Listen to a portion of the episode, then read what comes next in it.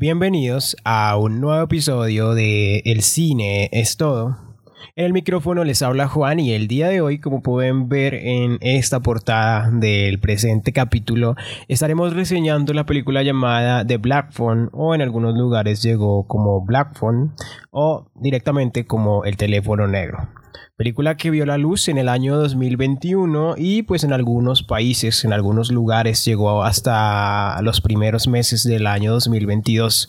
Está dirigida por el señor Scott Derrickson, un director que tiene pues ya cierto eh, recorrido en el mundo del cine y pues en el mundo del terror como lo es esta película que en mi consideración es de las mejores películas del año. Probablemente si en este podcast hacemos un episodio con las mejores películas del año que ustedes deberían ver, esta película va a aparecer.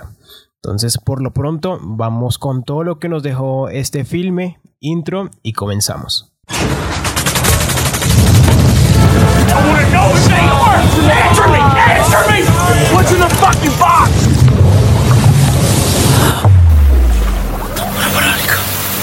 Con una duración de 102 minutos, película que dura lo que debería durar un filme, si bien hoy en día más que nada se hacen películas de muy larga duración.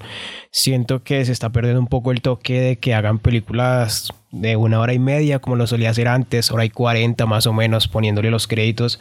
Eh, esta película se demora eso, que debería ser el punto exacto que debería eh, durar una película. Está dirigida por el señor Scott Derrickson, este director productor y guionista estadounidense que ha trabajado en distintos proyectos, tiene una filmografía bastante, bastante destacable que comenzó directamente en el año 1995 con una película llamada Love in the Ruins y luego ya con el pasar de los años siguió trabajando en distintos proyectos. Uno de sus más destacables, por ejemplo, es nada más y nada menos que Hellraiser del año 2000 o la que muchos recordarán como probablemente una de las películas más siniestras, que es El exorcismo de Emily Rose. Este señor, como se puede ver desde sus inicios, ha trabajado o comenzó a trabajar en proyectos muy ligados al mundo del terror. Inclusive en el año 2012 tiene uno de sus mejores filmes, que es la película Sinister, o en el año 2014 Líbranos del Mal. Posteriormente, pues trabajó como productor en Sinister 2, en esa ocasión no lo hizo como, como director, y luego ya cambió un poco su rumbo y trabajó en la primera película de Doctor Strange como director. Luego por temas eh, que nunca comentó no terminó siendo el director de la película de Doctor Strange, la secuela del año 2022, pero sí sirvió como productor para pasarse de ahí a trabajar en la película que estamos eh, reseñando el día de hoy, que es, como ya sabemos, The Black Phone. El reparto de esta película, sin lugar a dudas, es una de las cosas más destacables. Eh, está encabezado por el señor Ethan Hawke, que hace el papel de The Grabber, que ya pues en un momento contaremos quién es. Y él está acompañado de una gran gama de actores, en su mayoría actores niños, que son quienes más quizá cobran relevancia durante esta película. Y pues de ellos eh, debemos destacar sin lugar a dudas a Mason Thames, que hace el papel de Finney, o a Madeleine McGraw, que hace el papel de Gwen. Entre ellos pues a Miguel Casares, que hace el papel de Robin, entre muchos otros. Algo que debemos mencionar también es que Ethan Hawke, esta es la película con la que trabaja junto al director Scott Derrickson, que pues en su momento protagonizó también del mismo director la película de Sinister. Entonces pues ya vemos que como que los directores se van mm, casando con cierta clase de actor, tal como le pasó a Scorsese con De Niro con DiCaprio. Vemos el mismo hilo conductor con el señor Scott Derrickson junto a Ethan Hawke. La película Mm, bueno, pues ya pasando a hablar un poco más acerca del filme en específico que estamos reseñando del día de hoy. Esta película, mm, si bien dijimos en un principio que es una película de terror, debemos mencionar que en mucho de su haber tiene una mezcla con lo que sería la fantasía. Inclusive en todo su avance, en su largor de 140 minutos, logra dosificar muy bien lo que es eh, la dramaturgia, el terror nuevamente, la comedia, la fantasía e inclusive, inclusive lo puedo decir que se le alcanza a meter algo de suspenso en ciertas escenas. Si tú que estás escuchando esto en este momento no has visto esta película y no has visto absolutamente nada de ella, te recomiendo que vayas a verla completamente sin saber nada de esta, ni siquiera sin ver los trailers porque eh, últimamente o en los últimos años he sido bastante crítico de los trailers que se hacen que casi que se encargan de desvelar todo lo que tiene la película y esto lamentablemente le pasa a ella. Entonces te recomiendo que si no sabes nada de ella, que mejor vayas y la veas sin saber absolutamente nada, sin ver ni un tráiler, para que la disfrutes mucho más. Para los que van en este punto y no lo sabían, esta película es una adaptación. Básicamente está basada en un corto escrito por Joe Hill, que tiene pues el mismo nombre de Black Phone que pues nuevamente para quienes no lo sepan, este es nada más y nada menos que el hijo de Stephen King, que si bien tiene un padre con este gran nombre, él ha logrado hacerse un muy buen camino con todos sus libros, relatos y muchos de ellos han eh, sido traídos a la pantalla pequeña o a la pantalla grande. Un caso es la serie de, de Luke Kay. Mm, la verdad nunca la vi, he leído pues críticas o algunas reseñas por ahí que dicen que fue una muy mala adaptación. El caso es que este señor, eh, como lo digo, logró hacerse un buen nombre y al igual que su padre intenta hacer temas muy fantásticos.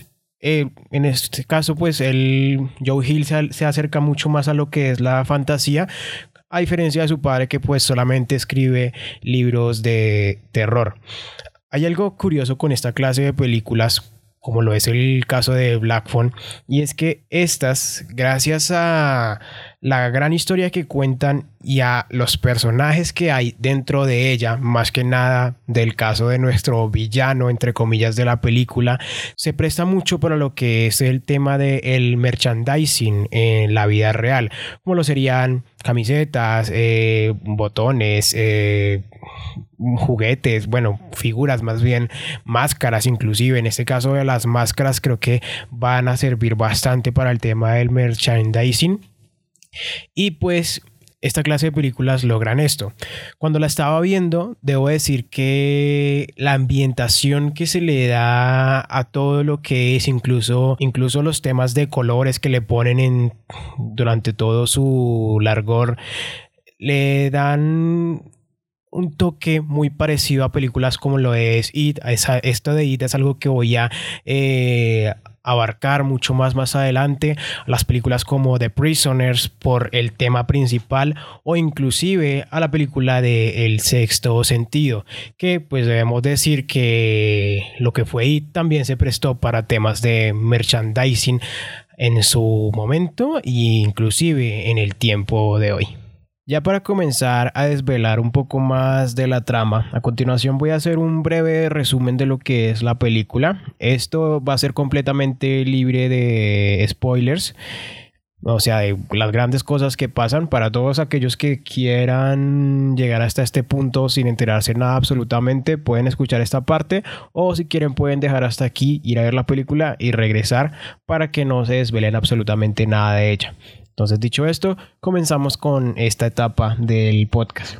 La película nos sitúa en los años 70, quizá 80, en lo que es un pequeño pueblo de los Estados Unidos que está siendo acechado y atormentado por un asesino serial.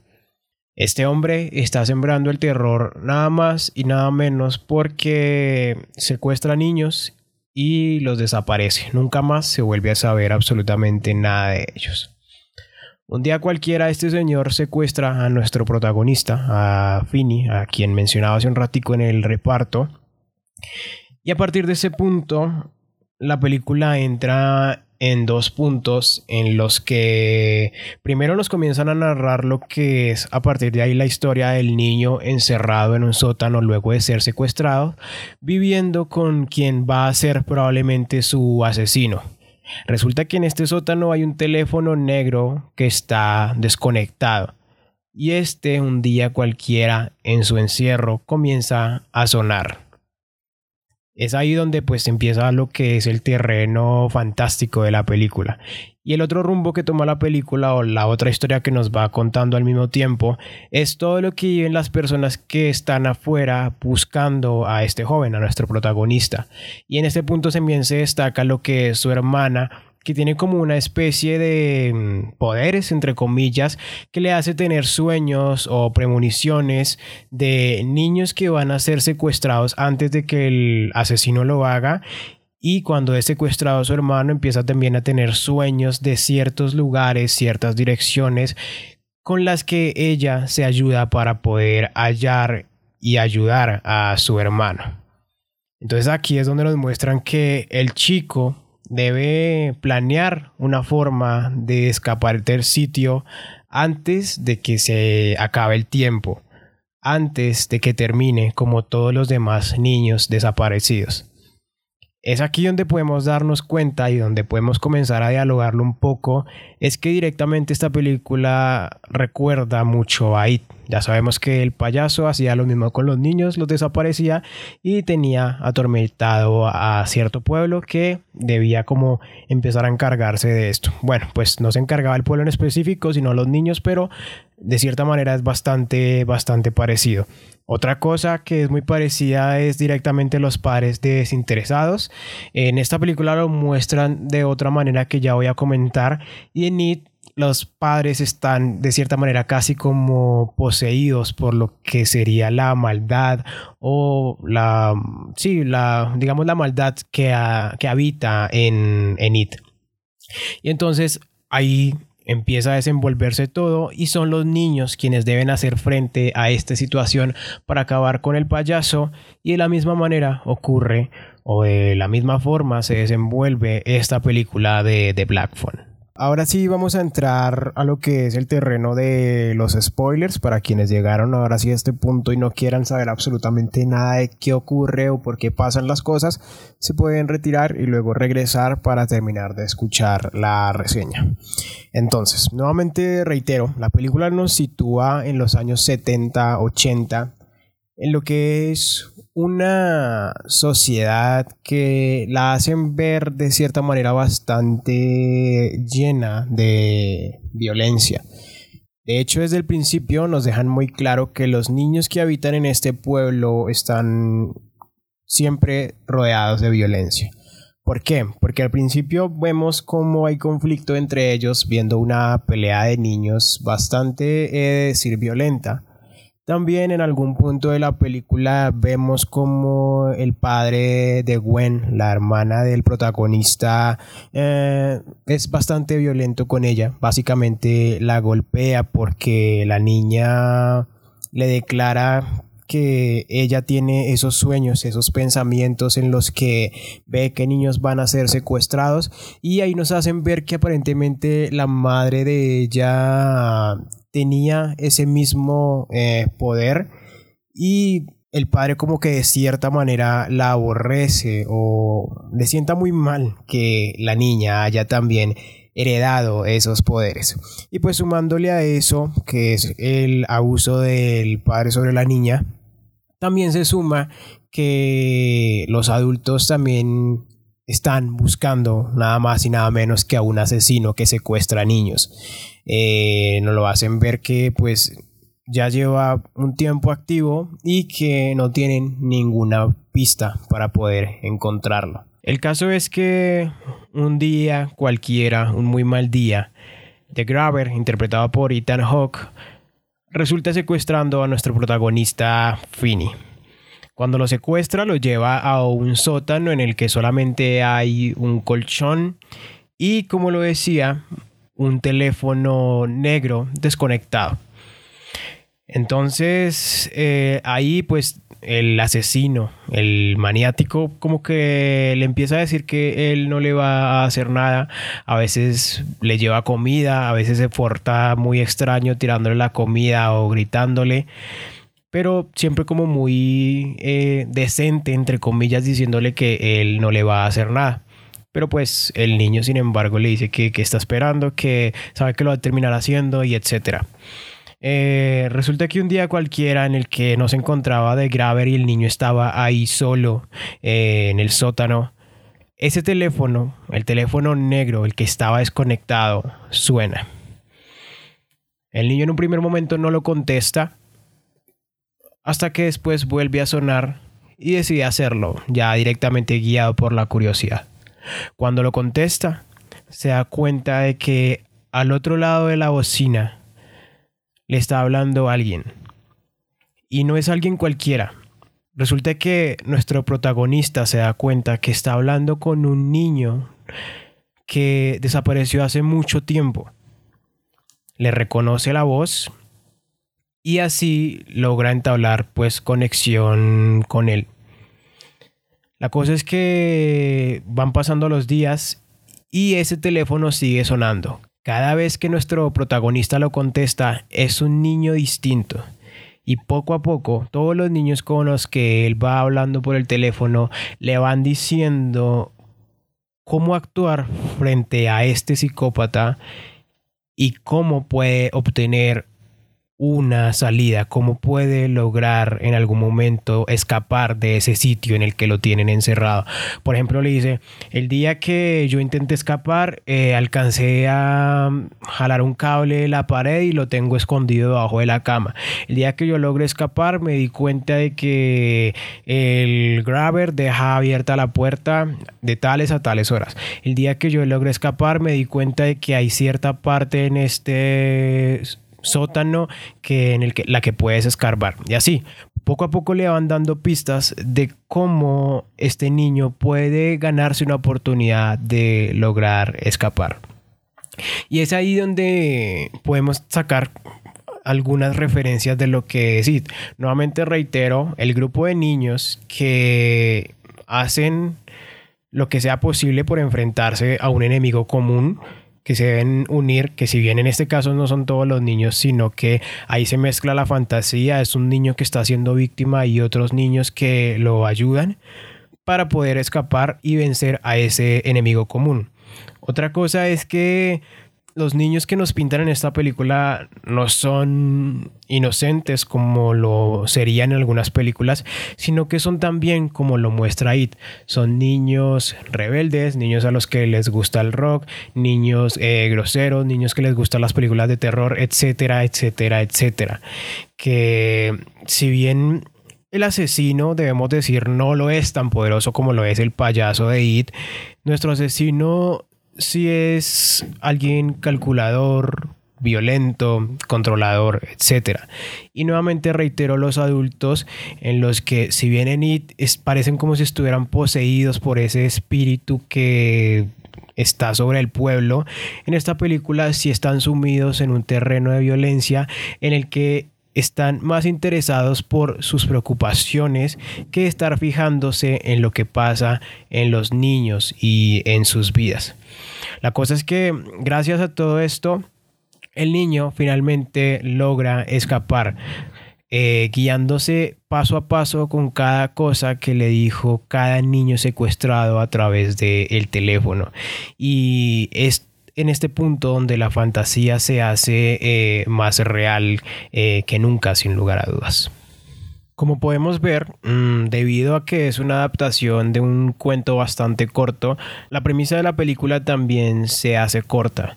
Pero eso en ningún momento lo hace una película mala o olvidable. Porque primero resalta sin lugar a dudas debido a las actuaciones tanto de Ethan Hawke como los niños que lo acompañan en este filme como de la historia que nos cuentan y todo el trasfondo que a uno como espectador le interesa saber, así como el hecho de que el director, gracias a las interpretaciones también de los niños, logran que uno se interese eh, por lo que le pase a ellos.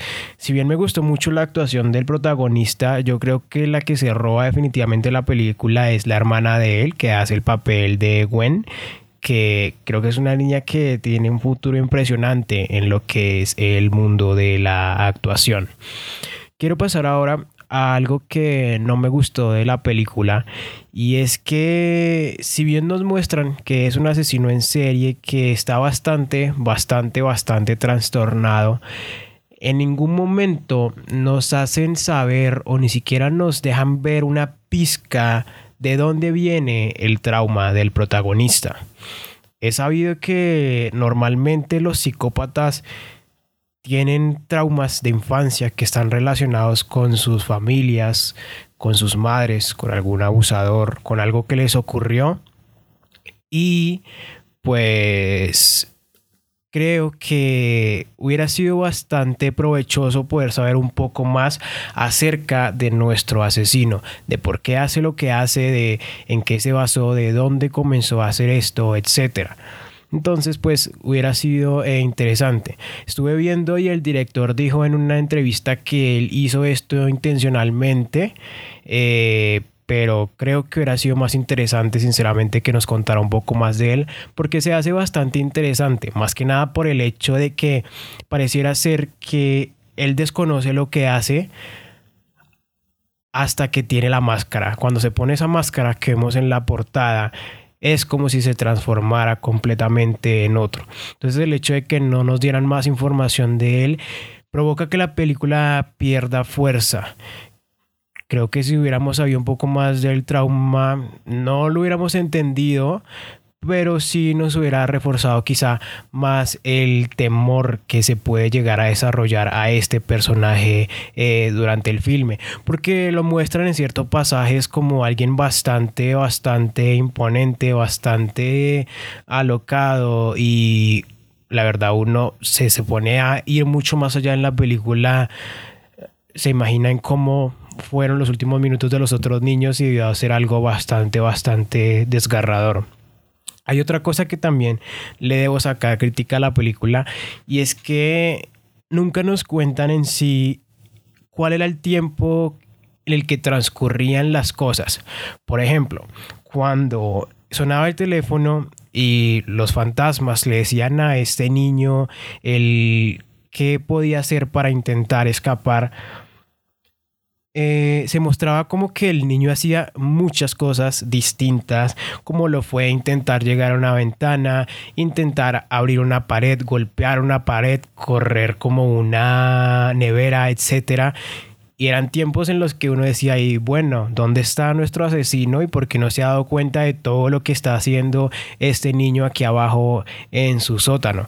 Y esto es una oportunidad desaprovechada debido a que esto, o sea, todo lo que hacía el niño se podía usar con un recurso de el afán, de la urgencia, mostrarnos de cierta forma que, listo, el niño está haciendo esto para ver cómo escapa, pero el asesino está bajando, pero el asesino está llegando a la casa, pero el asesino lo puede escuchar, etcétera. Pero simplemente se basaron en mostrarnos que el niño lo estaba haciendo y no nos contaron el tiempo en el que lo estaba haciendo, cosa que lo hacía bastante curioso que uno decía, ¿y por qué el asesino no se está dando cuenta de lo que hace el niño? Por ejemplo, hay una escena en la que el, en la que uno de los fantasmas le dice al niño que el asesino se durmió y que él puede intentar escapar por, por la puerta, básicamente. Y entonces, antes de hacerlo, le dice que el, candado que está usando lo tenía él, es decir, el niño que habla por teléfono, pero que no se acuerda de la clave y que la anotó en una pared. El caso es que el niño logra subir, ve a el asesino de Graver ahí durmiendo y abre mm, este candado que era con un código moviendo pues el respectivo eh, rodillo, creo que se le dice así, y logra salir. Y esto es otra oportunidad desaprovechada. Hubieran podido usar este recurso de mientras el niño va girando este rodillo para poder dar con el número o la contraseña del candado, dar como ciertos indicios de que con cada movimiento que hacía era algo que podía despertar a nuestro asesino, pero directamente lo desaprovechan. Hay otra referencia que no sé si el director la quiso basar y es el hecho de que mm, me hizo recordar mucho a lo que es el ideario que suele usar Guillermo del Toro.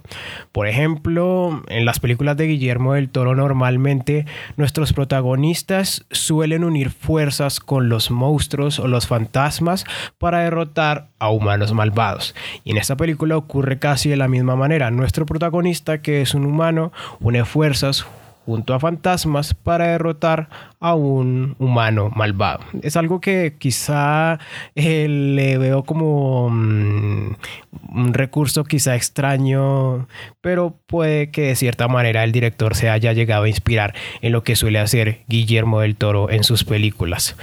Y pues en temas de jumpscares, si bien la película hace uso de estos, no lo hace a lo loco, no lo hace de manera excesiva como nos tienen acostumbrados las películas de hace unos años de terror, en la que piensan que con cada jumpscare, con cada sonido muy fuerte van a asustar al espectador y lo que hacen es molestar. No, esta película si bien lo tiene, los tienen muy bien utilizados. Entonces es algo que se debe resaltar. Y pues esto nos lleva a directamente a lo que es el punto de lo que para mí deja como mensajes la película. Para comenzar, creo que es una película que se basa mucho en lo que tenemos como espíritu humano. De cierta manera hace reflexionar lo que es la violencia en la sociedad. Como lo contaba el director en esta película nos muestra que este pueblo está sumido en una profunda violencia que va desde los niños hasta los adultos. Entonces nos hace preguntarnos o ver más bien que muchas veces la realidad supera la ficción, de que podemos estar viviendo actualmente en un mundo que es demasiado violento y tendríamos que preguntarnos en qué estamos fallando. Otra de las cosas que deja sin lugar a dudas es la fortaleza que pueden llegar a tener los niños, que si bien muchas veces nosotros como adultos los vemos como personas frágiles, personas que eh, tienen mucha inocencia dentro de sí para actuar o hacer ciertas cosas, nos muestran que ellos pueden ser capaces de muchas cosas si se les da la confianza o si se ven orillados en un punto a hacerlo. Lo que nos llevaría al otro punto de lo que para mí es un gran mensaje y es directamente la voz oprimida de muchos niños que muchas veces no es escuchada a lo largo de tantos y tantos y tantos años en los que niños han sufrido violencia sin que nosotros como sociedad lo sepamos, sin que se haga algo al respecto para detenerlo. Y básicamente, pues como final sería de cómo ven las cosas ellos en el mundo, de muchos peligros que nosotros como adultos no vemos, pero que sí lo significan para ellos y que de alguna manera nosotros también podríamos detenerlos. Y con esto llegamos al final del episodio del día de hoy. Para mí esto es una película que tiene una calificación de 4 estrellas sobre 5. Y si ustedes están interesados en verla, si están aquí en Colombia, si mal no estoy, aún está en algunas salas de cine, pueden intentar ir a verla allí o si no, ya está disponible para rentar en la tienda de Play Store para que puedan ustedes eh, disfrutarla y que se enteren de todo lo que nos dejó esta película con el director Scott Derrickson y sin lugar a dudas de nuevo las actuaciones tanto de Ethan Hawke como de todos los niños involucrados en este largometraje. Me despido de ustedes en esta ocasión, no sin antes recordarles como siempre que a El Cine esto lo pueden seguir en todas las redes sociales en las que estamos, como lo es Instagram, también nos pueden escuchar en Anchor, en Spotify y en Google Podcast. Denle en seguir a todos los botoncitos de seguir que encuentren eh, aquí en donde sea el lugar que nos estén escuchando. Mi nombre es Juan y nos escuchamos en una próxima ocasión con el cine. Es todo.